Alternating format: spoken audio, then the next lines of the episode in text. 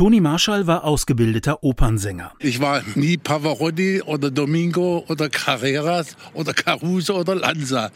Ich wusste das. Da habe ich gesagt, nee, gehst du einen anderen Weg, weil ich will und brauchte Publikum. Nach dem Studium sang er Chansons. Die Plattenfirma wollte aus ihm einen deutschen Gilbert Bicot machen ohne Erfolg. Toni Marshall wollte die Musik schon aufgeben.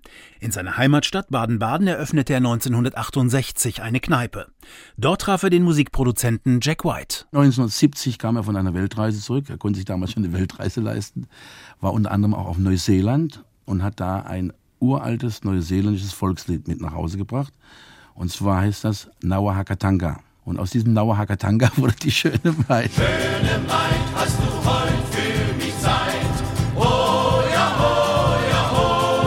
Toni Marshall wollte das Lied erst gar nicht singen. Ich bin dann runter zu einem Italiener, habe mir eine Pizza eingezogen und einen Liter Chianti getrunken. Ich habe das runtergetrellert. Die schöne Maid verkaufte sich drei Millionen Mal.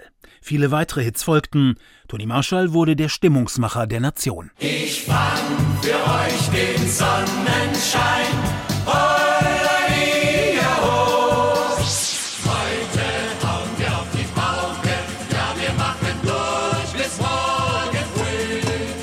Immer der Tralala-Sänger. Obwohl ich sagen muss, es gab mal die legendären Beatles, die haben auch gesungen Obla di Obla da. Nur da hat niemand Kritik geübt. In den letzten Jahren machten Toni Marshall Krankheiten zu schaffen. 2021 erschien sein letztes Album. Der letzte Traum ist immer noch in Farbe. Toni Marshall starb am 16. Februar 2023 in seiner Heimatstadt Baden-Baden.